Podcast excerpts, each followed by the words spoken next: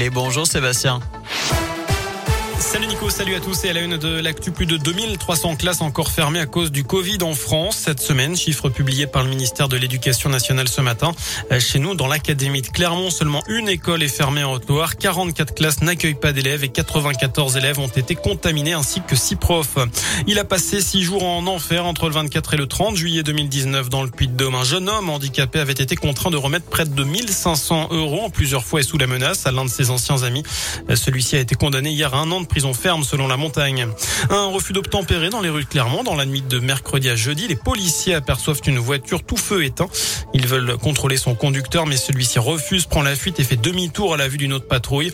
S'ensuit une poursuite au cours de laquelle le fuyard heurte un panneau de signalisation, fait mine de s'arrêter, repart, saute un dodane et arrache un feu tricolore. Il est finalement interpellé après avoir immobilisé son véhicule au fond de la rue de l'industrie. Ce jeune homme de 18 ans qui conduisait ivre et sans permis sera jugé prochainement. Dans la région, l'attaque ratée d'un fourgon de transport de fonds près de Lyon. Ça s'est passé ce matin sur l'aire de repos de Solèze, sur l'autoroute A7 dans le sens Paris-Marseille. Plusieurs malfaiteurs auraient tiré sur le véhicule avec des armes automatiques. Leur voiture a été retrouvée incendiée sur l'aire de repos. Les pompiers du Rhône et de la métropole de Lyon sont intervenus pour éteindre les flammes qui ne se sont pas propagées. Trois hommes auraient été interpellés selon le progrès. Augmenter le prix du litre d'essence de 6 à 10 centimes d'euros par an pendant 5 ans. C'est ce qu'a proposé Sandrine Rousseau ce matin à l'occasion du débat de la primaire écolo avec Yannick Jadot. Pour compenser, elle veut que les pouvoirs publics achètent une flotte de véhicules moins polluants à mettre à disposition aux personnes en difficulté ou qui ne peuvent pas se passer de leur véhicule. Pour Yannick Jadot, il faut développer les moyens de transports alternatifs, de transports alternatifs avec un effort sur les petites gares et les transports en commun. Le second tour de la primaire des Verts démarre demain. À retenir aussi cette petite révolution dans le monde de la luxe, du luxe, pardon. Le groupe Kering, propriétaire des marques Gucci, Saint Laurent et Balenciaga, s'engage à ne plus utiliser de fourrure à partir de l'année prochaine.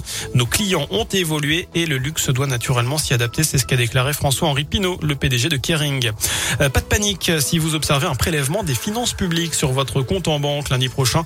Il s'agit tout simplement du solde de votre impôt sur le revenu. Cela concerne un peu plus de 10 millions de ménages.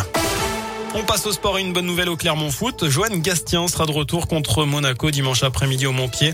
Après son carton rouge contestable contre Brest, la commission de discipline réunie hier soir ne lui a pas infligé un nouveau match de suspension, hormis celui de Rennes le week-end dernier. Il pourra donc être aligné par Pascal Gastien. Enfin, en rugby, une bonne nouvelle pour la SM qui joue à Toulouse dimanche soir. L'ailier de l'équipe de France de rugby à 7, Marvin O'Connor, vient de s'engager avec Clermont.